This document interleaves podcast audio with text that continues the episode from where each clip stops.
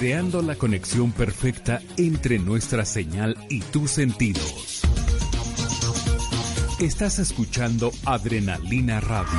Adrenalina Radio, Canal 1. Transmitiendo vía streaming desde sus estudios y oficinas en la Ciudad de México. Adrenalina Radio. Canal 1. Activando tus sentidos. Bienvenidos a Virtux, el programa donde rompemos dogmas a través de la ciencia, cultura y filosofía.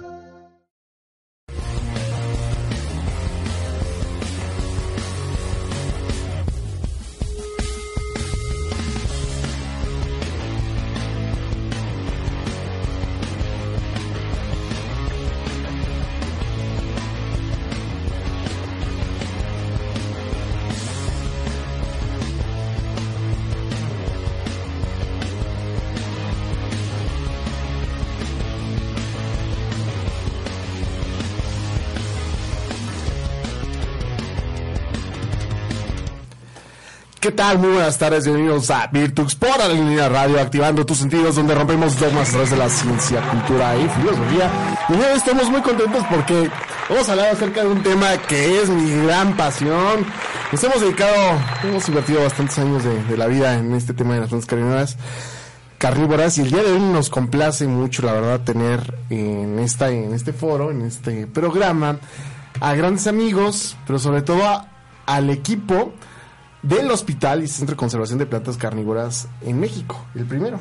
Está con nosotros la bióloga Marisol Vargas Corona, la directora de el Hospital y Centro de Conservación. Muchas gracias Marisol por estar con nosotros. También tenemos la presencia del biólogo César Cruz. Muchas gracias, biólogo, estimado gran amigo. Y también de la bióloga Alma Flores, que también nos acompaña. Mucho, mucho gusto, gracias por la invitación. No, muchas gracias a ustedes, sobre todo que sepan que el equipo del Hospital Centro de Conservación de Plantas Carnívoras está integrado por biólogos comprometidos con la conservación de las especies, por la educación, por la investigación y sobre todo que tenemos diversidad porque ¿de dónde es usted, Marisol Vargas? ¿De qué universidad es? Soy de la Facultad de Estudios Superiores de Iztacala, Iztacala, muy bien. Bióloga Alma, en la Facultad de Ciencias de la UNAM. perfecto, muy bien. Y el biólogo César. de la Universidad Autónoma Metropolitana, Unidad Xochimilco. Como ven, está muy variado el, el grupo, es un equipo multidisciplinario. Y el día de hoy, pues vamos a hablar acerca de este tema de las plantas, porque, bueno, en primer lugar, digo, para todos nosotros hablar de plantas, sabes, hablar en biólogo, en, ahora sí en idioma biólogo, hablar de plantas es algo muy común. Aunque dentro de la biología existen muchas ramas como la bi- microbiología, los protozoarios, los animales, la, eh, vamos, eh, ingeniería genética, biomédicas, hay muchas ramas, pero la biología son, en la parte de botánica, es como parte de la estructura básica de algunos programas de estudio. Y muchos biólogos desarrollan su línea de estudio hacia las plantas. Pero, ¿las plantas se enferman? ¿Las plantas les duele algo? Sí, o sea, podemos considerar a las plantas como pacientes, sufren, se enferman de algo. Cuéntenos, ¿qué nos puede platicar de esto, por favor, mi estimada bióloga Marisol? Bueno, pues claro que se enferman, claro que sufren. Ah, tal vez no tienen sistema nervioso como tal, pero, pero pues sí se enferman. Por eso es que surge realmente este concepto, ¿no? Del hospital. Ah, nosotros recibimos plantas que a lo mejor, no sé, ya están muy deterioradas, están, eh, les falta nutrientes, les falta luz, les falta agua. A veces eh, ignoramos mucho ese tipo de, de cosas que eh, necesitan las plantas, ¿no? Y que a lo mejor como quedamos por hecho, ¿no? Ok, eso me parece perfecto, porque usted acaba de tomar usted un tema muy importante que es la nutrición en las plantas. Pero ¿cómo comen? ¿Cómo lo hacen para comer? ¿Me puede explicar un poco? O sea, ¿qué, nu- ¿qué nutrientes requieren las plantas en general? O sea, ¿o por qué esta parte de la alimentación? Pues bueno, como todos los organismos, eh, estos se nutren bueno, en especial en el caso de las plantas, estos se nutren principalmente por los ah, nutri- nutrientes que absorben de, del suelo, ¿no?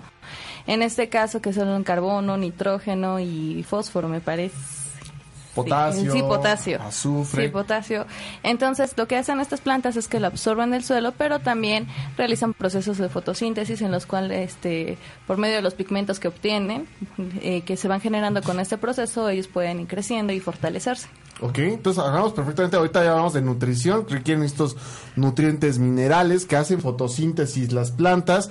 ¿Y qué es esto de la fotosíntesis, yo lo voy a dar para nuestro auditorio? Porque todo el mundo hemos escuchado hablar de la fotosíntesis y hasta ha sido muy parodiado por en muchos aspectos, pero ¿qué es este mecanismo de fotosíntesis? ¿Cuál es la maravilla de esto que hacen las plantas? Bueno, la fotosíntesis es un medio autótrofo, se llama, que las plantas obtienen sus nutrientes por ellas mismas, diferente a los animales como nosotros, que necesitamos proteínas, carbohidratos, lípidos, eh, alimentarnos de otros animales para obtener estos nutrientes, que es energía, que es el ATP.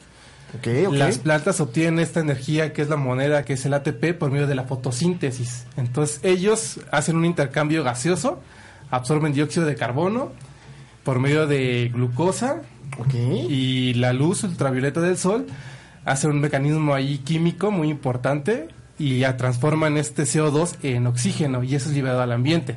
También recordamos que la fotosíntesis tiene dos fases, luminosa y oscura. Entonces en esas dos fases hay una donde absorben ellos todos estos nutrientes y transportan este, convierten este dióxido de carbono en oxígeno y la parte os- oscura es lo contrario justamente. Entonces ahí lo que hacen es eh, segregan sustancias que ellos necesitan para volver a generar ATPs en su, en su metabolismo, en sus rutas metabólicas y, se, y transmisión gaseosa, ellos absorben oxígeno y liberan CO2 al ambiente. Ok. Eh, Bueno, CO2 y oxígeno, ¿no? Y es parte de ese de intercambio gaseoso que es lo maravilloso que tienen estos organismos. Como bien lo menciona Julio César, la moneda de intercambio que es muy importante, el famoso ATP, que nosotros también lo producimos como animales también. Y las plantas tienen esta capacidad de transformar la energía luminosa, energía química. Pero hay un grupo de plantas y hay de diversos tipos, ¿no? Porque bueno, el día de hoy vamos a hablar de plantas carnívoras. Pero también hay plantas parásitas, tengo entendido, ¿no? Como el muérdago. También, ¿no? Que existe en las ciudades. ¿No? Que son plantas que cuelgan eh, de los árboles y se alimentan, ¿no? O también plantas con asociaciones simbióticas, ¿no? Como las famosas micorrizas también, que absorben nitrógeno eh, de diferentes formas, ¿no? O las clásicas leguminosas, ¿no? Que absorben el nitrógeno atmosférico, ¿no? Que tenemos una gran diversidad de nutrición de las plantas. Y el día de hoy precisamente estamos hoy aquí en Virtux platicando acerca de de si las plantas se enferman. Aquí hablamos de nutri- nutrición. ¿Qué otros problemas podemos encontrar también en las plantas? ¿Qué otras enfermedades se pueden presentar que no sean nutricionales, César? Bueno, pues recordemos que las plantas son seres vivos, entonces como cualquier ser vivo requiere aparte de nutrición, cuidados, tiene que cumplir las ciertas características que es crecimiento, desarrollo. Entonces, aparte de que se enferman por hongos, bacterias, Hongos, bacterias, perfecto. también puede ser requerimientos nutricionales, hormonales, de Hormo- vitaminas. Acabas de hacer unos puntos específicos. Hormonales y vitaminas. Wow, o sea, ¿las plantas tienen hormonas? ¿También son calenturientas? ¿Las plantas?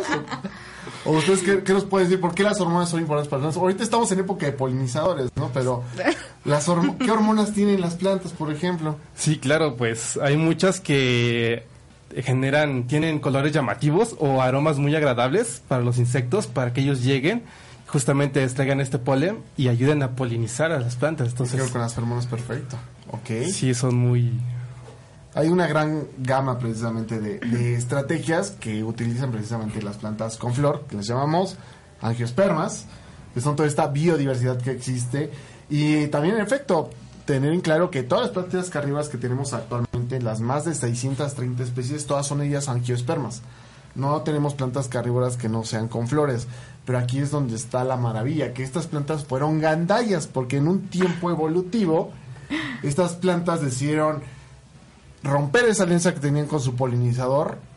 Algunas la respetaron y tienen polinizadores todavía, pero muchas de ellas utilizaron esas estrategias que sus aliados habían desarrollado para ellos atraer, capturar, matar, digerir y utilizar esos nutrientes para su crecimiento. Entonces, estas plantas son gandallas, son abusivas y vamos a regresar hablando un poco acerca de ellas también y también de conocer si en México hay plantas carnívoras. Yo no tengo esa duda porque Claro. hay que saber, ¿no? Todo, todo esto, eh, todo esto y porque es muy importante para la conservación, ¿no? Si no conocemos lo que tenemos, pues no lo vamos es. a poder conservar.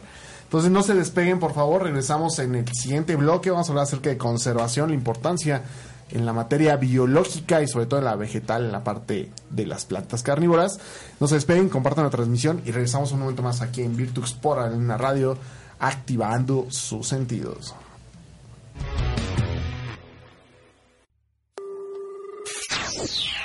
Adrenalina Radio. Canal 1. Activando tus sentidos. Dicen que las penas con pan son menos y yo digo que con café son mucho mejor. Ahora, imagina iniciar tu mañana con muy buen humor, conociendo temas de actualidad, cultura, Entramos aquí en el Museo Somaya. sexo y algunos consejos para mejorar tu vida en voz de grandes invitados y especialistas. Soy Sergio Miranda y te invito a escucharme en el Café de las 10 de lunes a viernes en punto de las 10 de la mañana por el canal 1 de adrenalinaradio.com, activando tus sentidos. Las penas con pan son buenas y con mantequilla han de ser sabrosísimas, ¿eh? Revistas hay muchas, pero como la revista Generación X y más, ninguna. Te llevamos del pasado al presente. Visita www.revistageneracionx.com y revive la música, cine, tecnología y más cosas con las que viviste tu infancia y adolescencia. Desde la Atari al iPod. Además incluye todos los temas que harán tu vida actual más sencilla. Descárgala completamente gratis.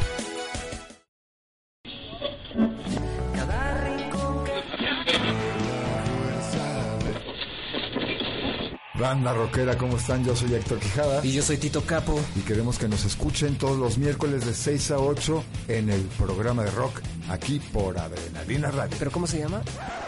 El programa de rock. Pero el programa de rock, ¿cómo se llama? Se llama El programa de rock. Así, el programa de rock por adrenalinaradio.com. Activando tus sentidos.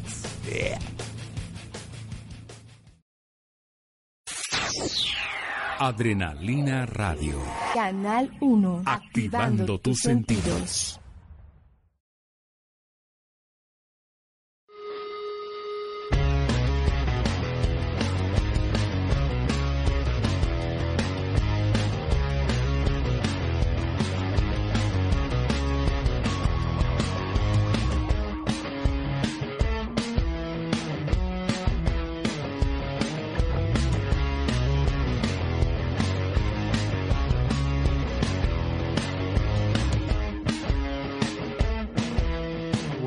tardes, regresamos aquí en Virtux por Arena Radio activando sus sentidos donde rompemos dogmas a través de la ciencia, cultura y filosofía.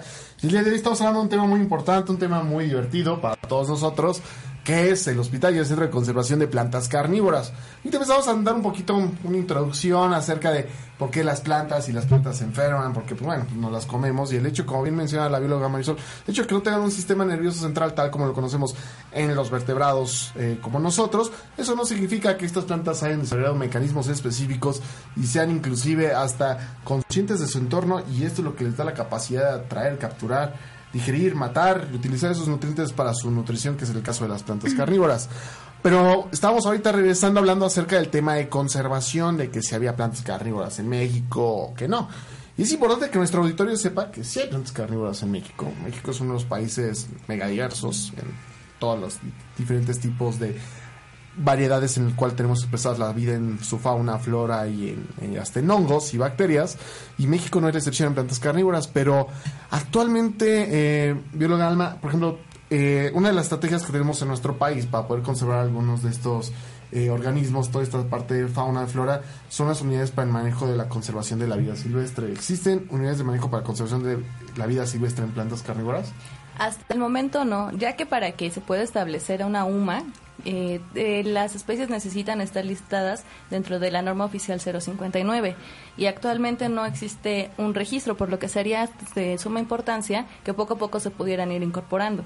Ok, totalmente de acuerdo. Y como bien lo menciona, si no, desafortunadamente, y, y hay estudios ya de plantas carnívoras. Tenemos estudios de un gran amigo de Pedro Nájera, al cual saludo también mucho, lo estimo mucho, que él ya ha incluido, eh, realizado lo- ha realizado los estudios suficientes y ha marcado las categorías que son necesarias y todas las características para poder incluir especies de plantas carnívoras mexicanas para su protección. ¿Y cuál es el problema de todo esto? O sea, ¿qué pasa si no puede haber un desarrollo sostenible con las plantas? O sea, me gustaría mucho a mí conocer es ¿Qué pasa si no hay unidades mejor para conservación de vida silvestre en la vida práctica con la conservación de las especies?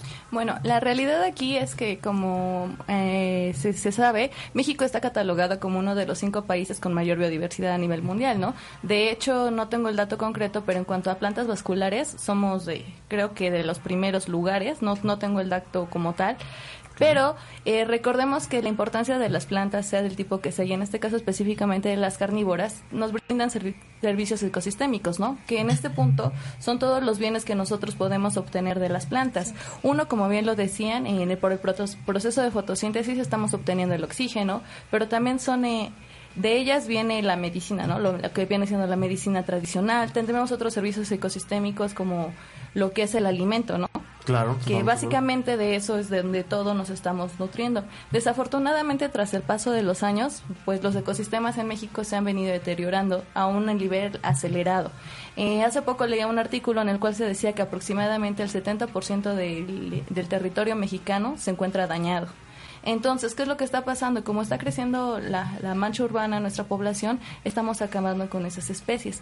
Lo que se busca en las sumas es que eh, los, bueno, en estas sumas son como una especie de, por, por decirlo, ranchos. Existen de dos tipos.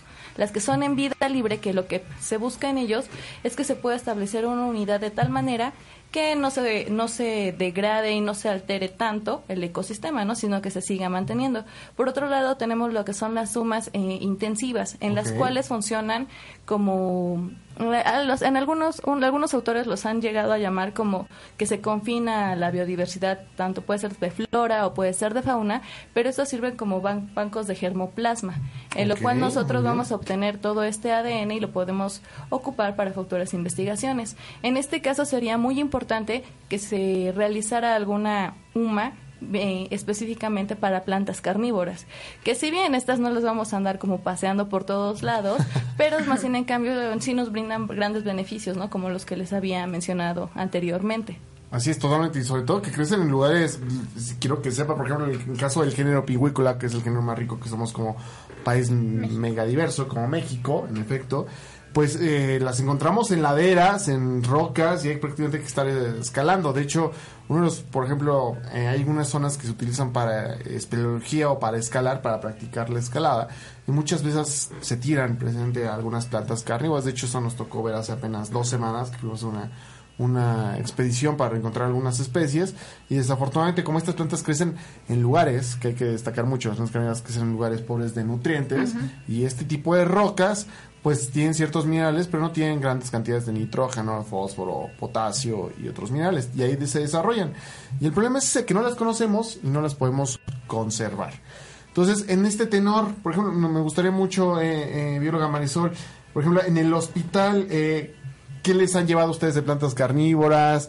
¿Qué servicios realizan ahí? ¿Cómo es, cómo es toda esta función? ¿Qué, qué plantas ejemplares tienen ahí? Eh, ¿Qué hacen ustedes? Veo que hay talleres, hay que diversas cosas y padrísimas que, que están ustedes realizando precisamente ahí en el hospital. Claro, pues en el hospital tenemos aproximadamente 34 especies diferentes de plantas carnívoras de diferentes eh, familias. Eh, como bien mencionabas, las, las más importantes para México serían las pingüícolas en este momento y algunas utricularias. Bien, Eh, apúntenle bien, ¿eh? es. Es muy importante, ¿eh? Así es, y pues en el hospital recibimos eh, de todo tipo de plantas. Las más comunes que nos llevan pues son Dionea muscipula Ok. o Venus atrapamoscas. Que ¿Es- ¿Esa es- de dónde es? esa es de Carolina del Norte y del Sur de Estados Unidos.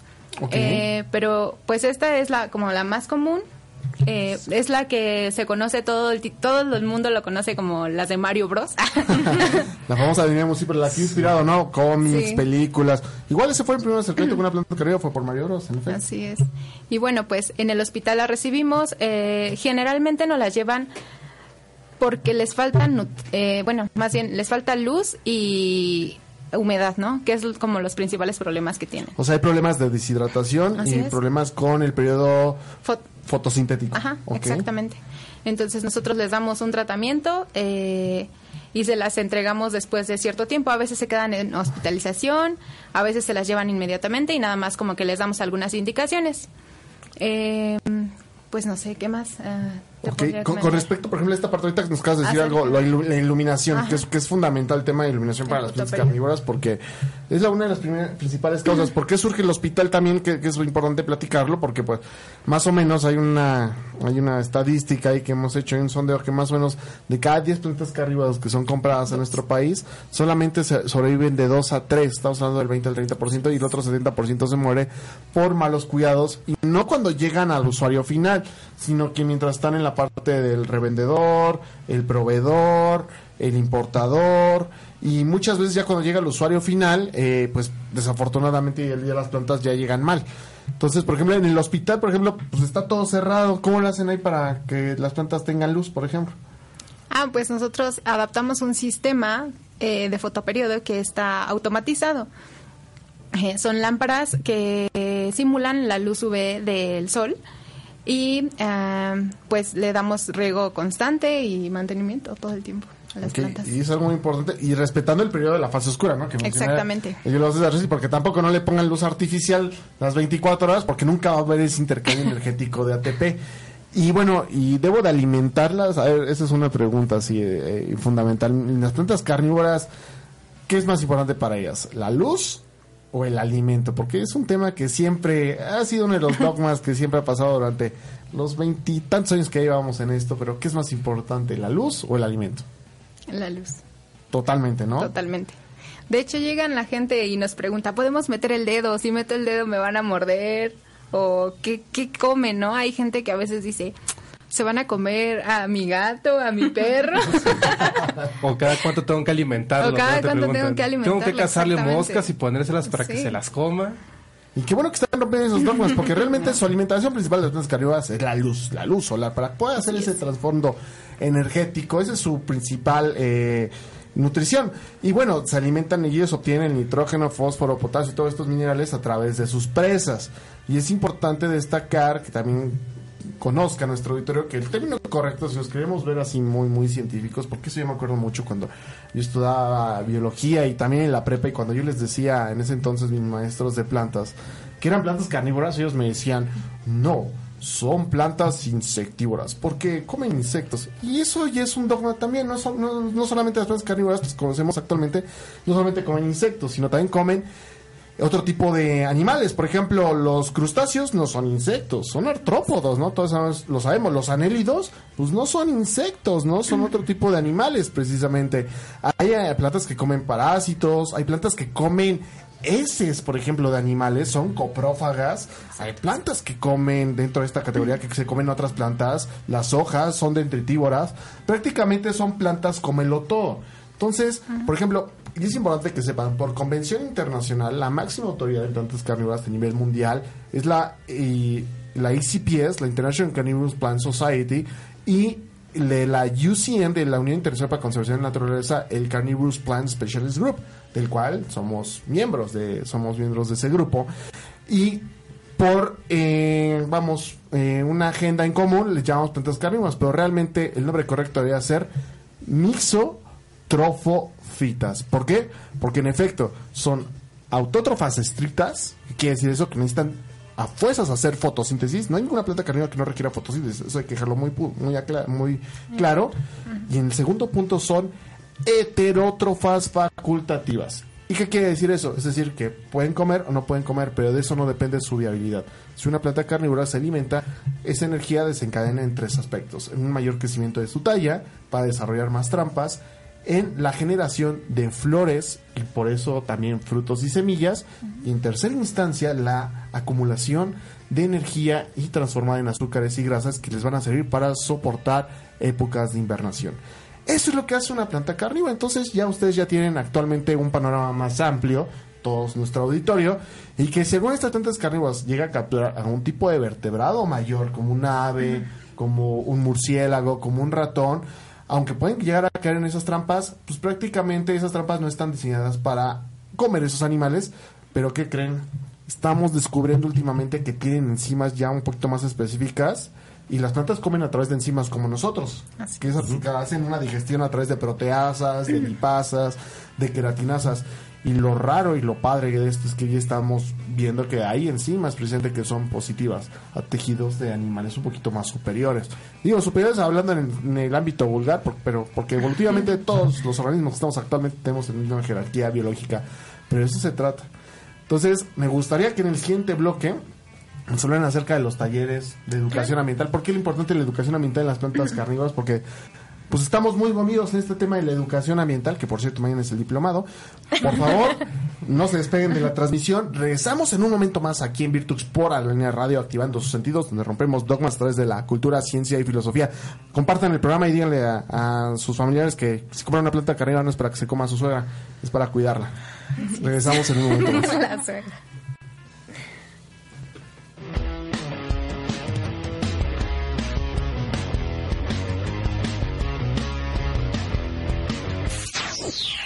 Adrenalina Radio. Canal 1. Activando tus sentidos.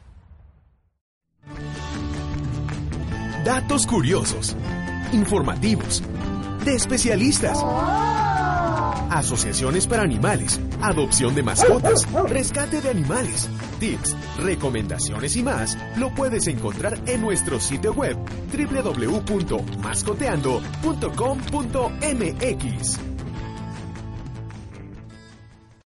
Hola, yo soy Harumi Sánchez y te quiero invitar todos los jueves a las 8 de la mañana a que escuches Planeta Verde, en donde conocerás más acerca de medio ambiente, naturaleza, biología, conservación, vida silvestre, bienestar animal, sustentabilidad, mascotas exóticas, acuarismo, botánica, cactáceas, anfibios, reptiles, insectos, arañas, monstruos, fósiles, bichos lindos, bichos raros y toda esa música que tal vez no conocías. Solo aquí, en Adrenalina Radio, activando tus sentidos. ¿Te preocupa la salud y el bienestar de tu animal de compañía? No te preocupes, ocúpate. Nosotros te damos la información necesaria para mantener la salud y el bienestar de tu mejor amigo. Tenemos a los mejores especialistas todos los martes y jueves de 8 a 10 pm por Adrenalina Radio. Activando tus sentidos. Adrenalina Radio.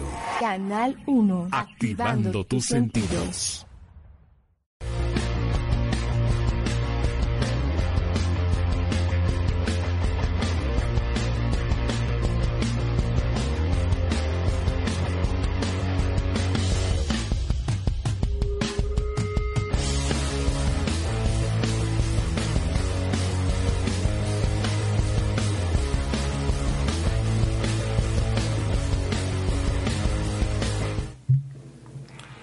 ¿Qué tal? Muy buenas tardes. Regresamos aquí a Virtux por Argentina Radio, donde rompemos dogmas a través de la ciencia, cultura y filosofía. Y por cierto, eh, les invitamos también a seguir toda la gama de programas que están en la estación. Tenemos más de 40 programas, muchos de ellos que tienen que ver con divulgación de la ciencia, con biología, con ciencias ambientales, con la parte veterinaria, que es muy importante.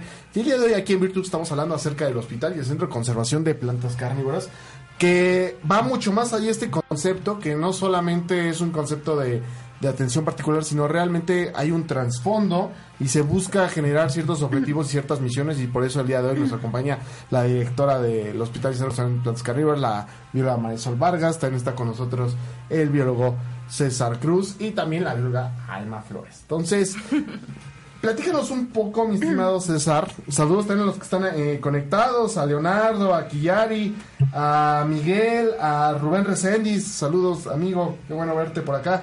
Eh, cofundador también de la Asociación Mexicana de Plantas Carnívoras y un gran coleccionista de plantas carnívoras y sobre todo también una persona que ha movido mucho en la parte, eh, también ha ayudado a muchos investigadores a nivel nacional e internacional a hacer grandes cosas. Y bueno, cuéntame, eh, saludos amigo, Saludos, eh, también aquí nos eh, están enviando Miriam Nava también. Muchos saludos a todo nuestro auditorio. Compartan la transmisión, por favor. Y César, platícanos un poco acerca de estos. Porque es importante lo que ya vimos que en el hospital se atienden a las plantas cuando están enfermas. También eh, la parte de la conservación de los ejemplares. Pero también hay una labor muy importante que es la de educación ambiental. ¿Qué es esto de la educación ambiental, César? Ok, es que en la antigüedad como que toda esta parte de ciencia se quedaba solo para los científicos, ¿no? Los científicos escribían para los científicos, solo ellos entendían sus palabras. Y ahorita no, vemos que toda esta parte ambiental es algo que nos concierne a todos, entonces todos tenemos que saber de esto. Justamente para romper estos dogmas como de las plantas carnívoras, de que si mi planta se está muriendo ya la tiro a la basura, puedo comprarme otra, de no darle Y que fuera su novio o su novia, o sea, así, o sea. Sí, ¿no? Como si fuera otra camisa, te la quitas y te pones otra. Y son seres vivos, sienten, respiran, se mueven, o sea, también. En efecto, se, se mueven las plantas y en las plantas vemos prácticamente una, una- un movimiento... eh, Las trampas. Las trampas su- sumamente rápido, como el caso de Dionea, Aldovandra, Utricularia.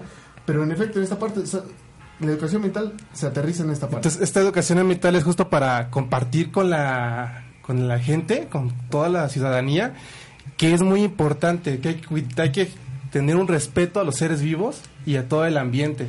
Entonces, está como divulgación de la ciencia hacia la comunidad para que ellos vayan concientizándose de esta importancia. Por ejemplo, me recuerda que yo una vez hice una investigación sobre plantas medicinales. Y lo que hicimos fue llevárselas a los niños de kinder, las plantas medicinales, y explicarles a los niños de kinder cómo funcionaban. Y cómo la plantita te servía para ayudarte a quitarte el dolor de panza, el dolor de cabeza, el, la- el dolor de nariz cuando tienes gripa. Entonces hacíamos varias interacciones con ellos justo para que vayan entendiendo. Y ellos entendieron tanto que se fueron de su clase diciéndoles, voy a explicarle a mi mamá cómo funcionan las plantas la- para que ellos me las den a mí cuando yo me sienta mal. Oye, qué Que- padre, ¿eh? Y eso es un tema muy importante también porque hay ahorita nuevas investigaciones donde las plantas carnívoras también se generan esta parte antibiótica de es antibacteriana. Oye, qué padre, y en efecto, qué bueno que tocas ese tema, porque es muy común, sabemos todos de antemano que, por ejemplo, el caso internacional, que por ejemplo el género Drosera, principalmente en Inglaterra, se utiliza como el remedio de la abuelita para dar algunos test para la gripa, por ejemplo. Pero ahora aquí ya sabemos que plantas carnívoras mexicanas, como es el caso de Pingúcula moranensis, tiene propiedades antibióticas, inclusive ya proba- probadas y testeadas con bacterias de nosocomios, es decir, se ha probado esta cierta actividad antimicrobiana contra eh, bacterias nosocomiales, que me refiero de hospitales, que son, por ejemplo, como eh, E. coli, por ejemplo, Escherichia coli, como es Salmonella, por ejemplo, y, ah, eh, diferentes tipos de bacterias que son altamente patógenas y Pingüícola ha respondido bien. Por ejemplo, este es un estudio de una eh, gran amiga, una, una chica eh, bióloga de la Escuela Nacional de Ciencias Biológicas de aquí del Instituto Politécnico Nacional.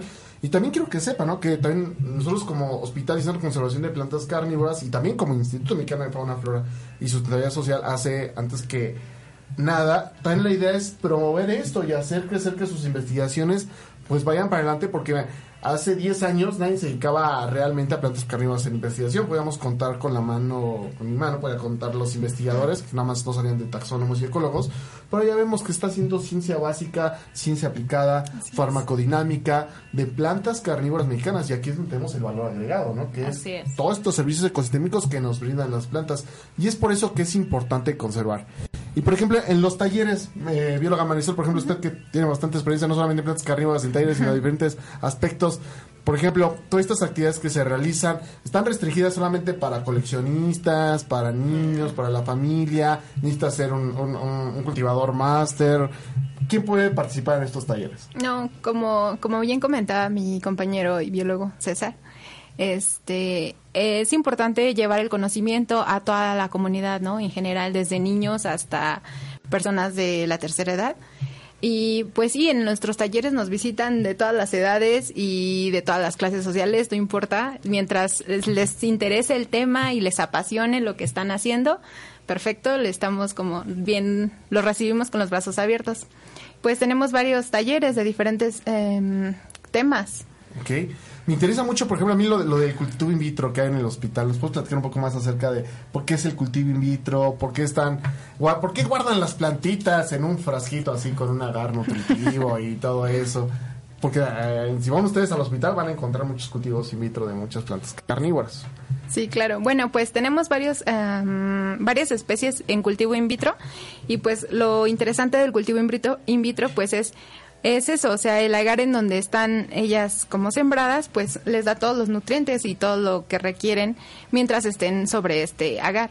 Pero eh, es importante cuidar mucho la luz. Muchos eh, llegan al hospital con sus plantas etioladas, que es alargadas, les falta luz, y nos dicen, ¿qué está sucediendo? con mi planta se está muriendo. Me dijeron que nunca se iba a morir y pues no, no están cuidando como esa parte no importante de la luz. Y pues sí, nosotros también hacemos ah, cultivos in vitro y pues si es necesario, o sea, si tienen una planta que quieren eh, como preservar más tiempo, tenemos podemos hacer también esa opción. Oye, qué padre, porque eso, eso es maravilloso, porque muchas veces yo cuando, yo cuando era chico, pues había veces que nos llevaban una plantita, ¿no? Salía muy caro, igual ahorita sí salen igual muy, muy caras algunas de colección. Y si hay ese servicio para poder empezar a generar esa planta en cultivo in vitro, pues qué mejor, porque es una técnica biotecnológica de conservación que hacen los biólogos, que hacen los agrónomos, que hacen en sus diferentes centros de investigación para la propagación masiva, pero también sirve para conservar y conocer. Y qué bueno que toca ese tema, porque sí, en efecto, el cultivo in vitro, que está la plantita en el frasquito, ya tiene todos los nutrientes, necesitan de luz, como bien se lo mencionó el biólogo César desde un principio, la luz, la luz, porque es importante. Las plantas carnívoras necesitan primero tomar luz solar o si no artificial, que no hay ningún problema. Y ya después ya vemos si comen o no. Así es. Estamos totalmente de acuerdo en ese aspecto. Muy bien, pues ya se nos está acabando este tiempo de este bloque. Ahorita me gustaría mucho que, nos contaran acerca también igual de las imágenes que estamos viendo aquí, sobre, aquí hemos visto unas noticias que han, que han salido sobre la inauguración de, de este centro y también conocerlos un poco a ustedes, ¿no? De cuál es su pasión, por qué se hicieron estudiar biología y también por qué están aquí en el centro de Conservación y el Hospital de Plantas Carnívoras, que es parte de los centros de investigación del Instituto Mexicano de Fauna, Flora y Sustentabilidad Social. Y por favor, compartan la transmisión. Saludos a todos los que están conectados. No se desconecten y regresamos en un momento más aquí en Virtux por Adrenalina Radio, activando sus sentidos.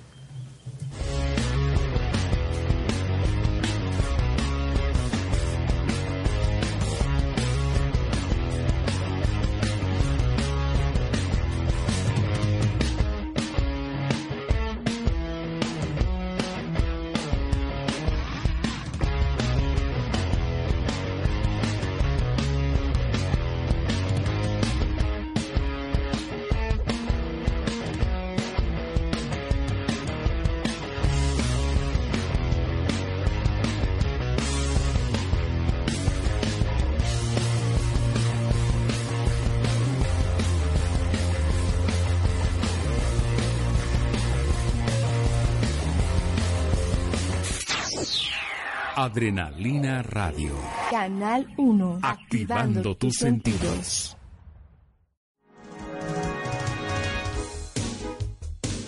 El trabajo es parte fundamental de nuestra vida cotidiana. Pero, ¿cómo amarlo y no odiarlo? Pongámonos a trabajar, manos a la obra. Te esperamos en Jobland, donde hablaremos de recursos humanos, empresas, profesiones, oficios y más. Yo soy Tenny Hernández y te espero todos los miércoles a las 5 de la tarde por Adrenalina Radio, activando tus sentidos.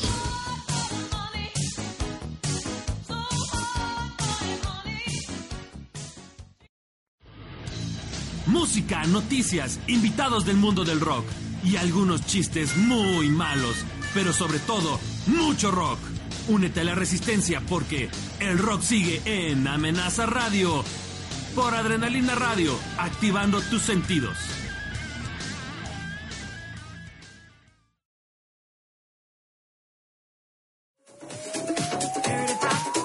¡Hey! ¡Espera! Te esperamos cada martes, de 6 a 7 de la tarde. Dos conductores, más contenido. Por Adrenalina Radio. Conexión. Pop.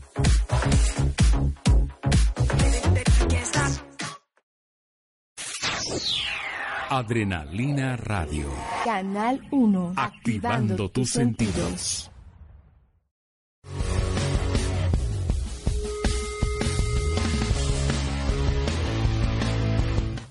¿Qué tal? Muy buenas tardes. Estamos aquí en Virtux por Arena Radio, activando sus sentidos, donde rompemos dogmas a través de la ciencia, cultura y filosofía. El día de hoy estamos hablando de un tema muy importante que es acerca del Hospital y Centro de Conservación de Plantas Carnívoras y con estos jóvenes entusiastas biólogos. Y en efecto, a mí me suena mucho una duda. Y bueno, va a ser un poco obvio lo que, lo que voy a preguntar, pero me pongo del lado de la audiencia también. Y de eso se trata, de hacer empatía con ustedes. Y es una pregunta muy importante porque, por ejemplo, la transmisión se ha compartido en varios grupos, también de, muchos coleccionistas de plantas carnívoras, que por cierto saludamos a, a, todos ellos. Muchas gracias por, por su labor. Pero ¿por qué biólogos detrás de la salud de plantas carnívoras y por qué no licenciados, abogados, ingenieros, médicos humanos? ¿Por qué los biólogos? Pues aquí es básicamente, si hacemos como una comparación con la medicina, cuando nosotros nos enfermamos, por ejemplo, de algún problema del corazón, no vas a ir con un, con un licenciado, ¿no? Tienes que ir específicamente con un especialista. En este caso, con un médico cardiólogo. Es más o menos lo que ocurre en el caso de las plantas. Habrá personas que dicen, bueno, a lo mejor pongo mi plantita ahí al sol, pero ¿qué pasa? Que se muere y realmente la plantita no requería sol, a lo mejor requería hormonas o requería ciertos nutrientes.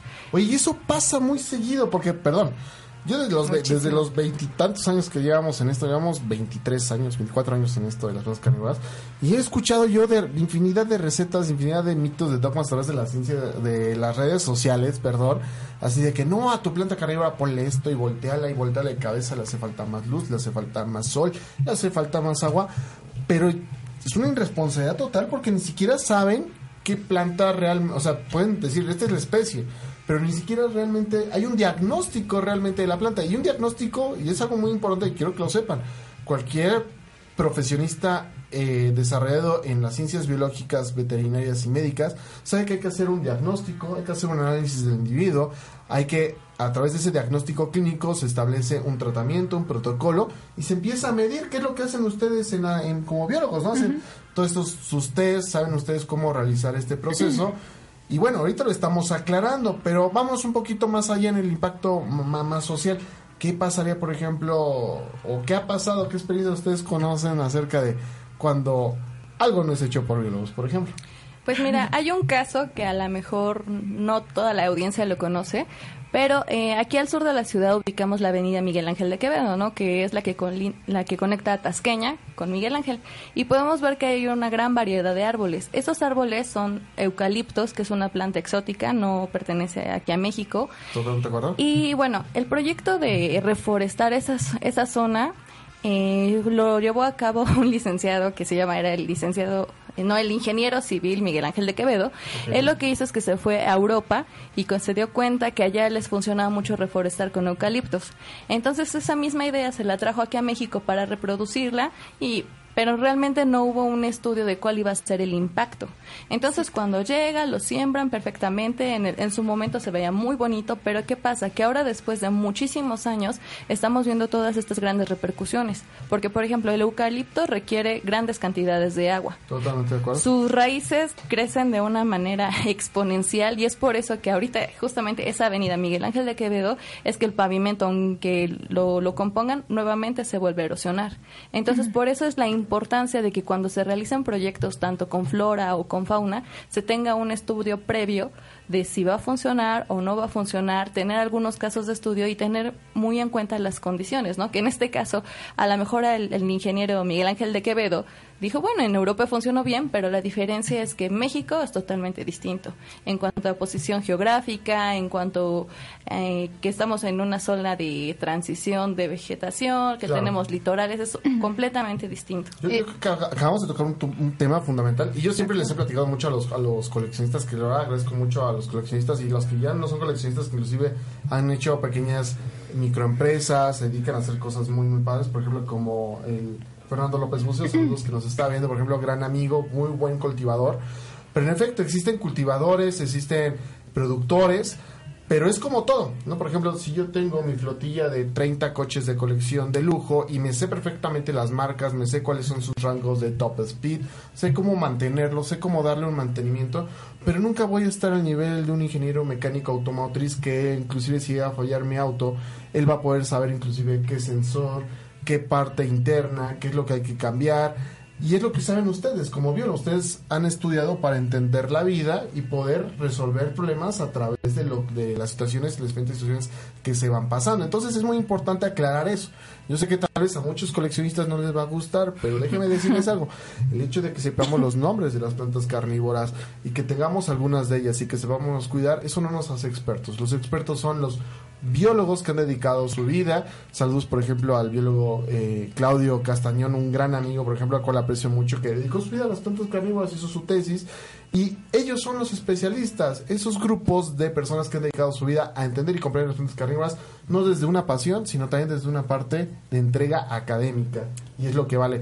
Y el día de hoy, pues ustedes están haciendo con toda esta labor que están haciendo ahorita de educación ambiental, de investigación, que traen, traen un manual aquí entre manos, también un material bibliográfico para México, plantas carnívoras, por fin, que bueno, y con muy buenas, con muy buenos revisores, con muy buenas personas y grandes aliados que son especialistas precisamente en la parte del cultivo de plantas carnívoras. Y también es muy importante reconocer a los buenos cultivadores, a los que sí pasan tips adecuados, a los que hacen de esta labor también una, una labor loable porque también se necesita de ellos. Muchos de ellos han traído especies muy padres, muy interesantes y han ayudado a la conservación de las especies y de eso Sí. se trata.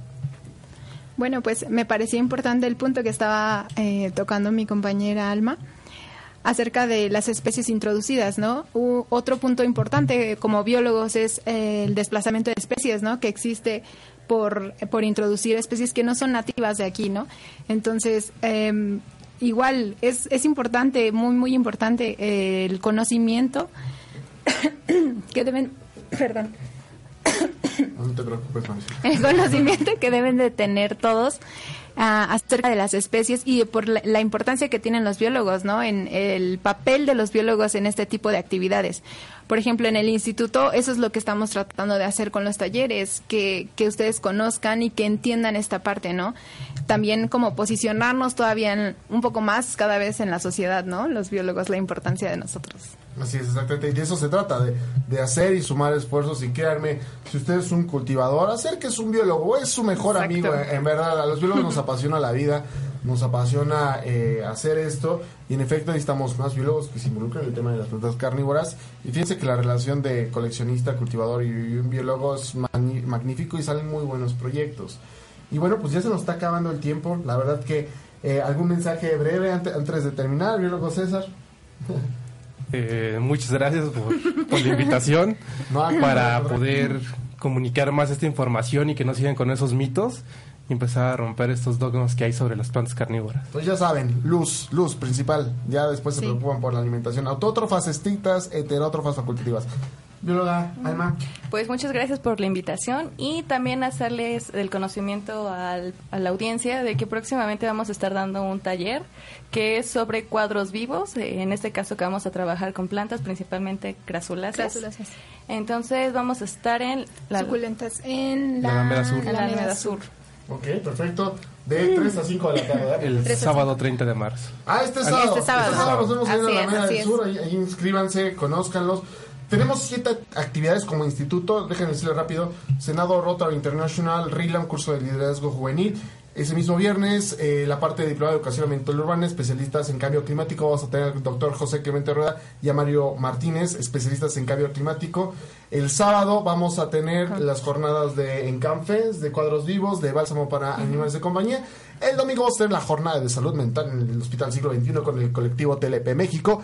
Y también vamos a tener el encuentro del agua y el bosque con la UNAM. Y en todas estas actividades aquí están los eh, responsables de esto y un equipo todavía mucho más mayor, más de 30 jóvenes entusiastas que son parte de esta red del instituto. Y los invitamos, igual, si usted está interesado en aprender más de plantas carnívoras, conocer el hospital y quiere sumarse, es bienvenido. Se Así coordina es. aquí con la directora del hospital, la bióloga Marisol Vargas Corona.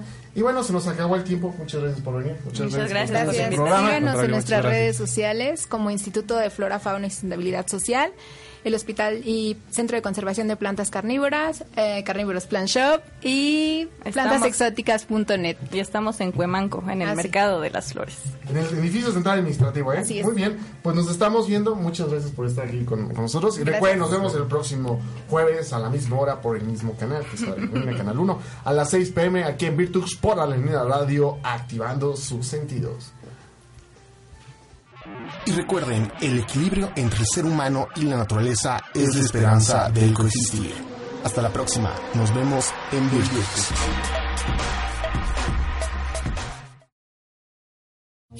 Creando la conexión perfecta entre nuestra señal y tus sentidos. Estás escuchando Adrenalina Radio. Adrenalina Radio, Canal 1. Transmitiendo vía streaming desde sus estudios y oficinas en la Ciudad de México. Adrenalina Radio. Canal 1. Activando tus sentidos.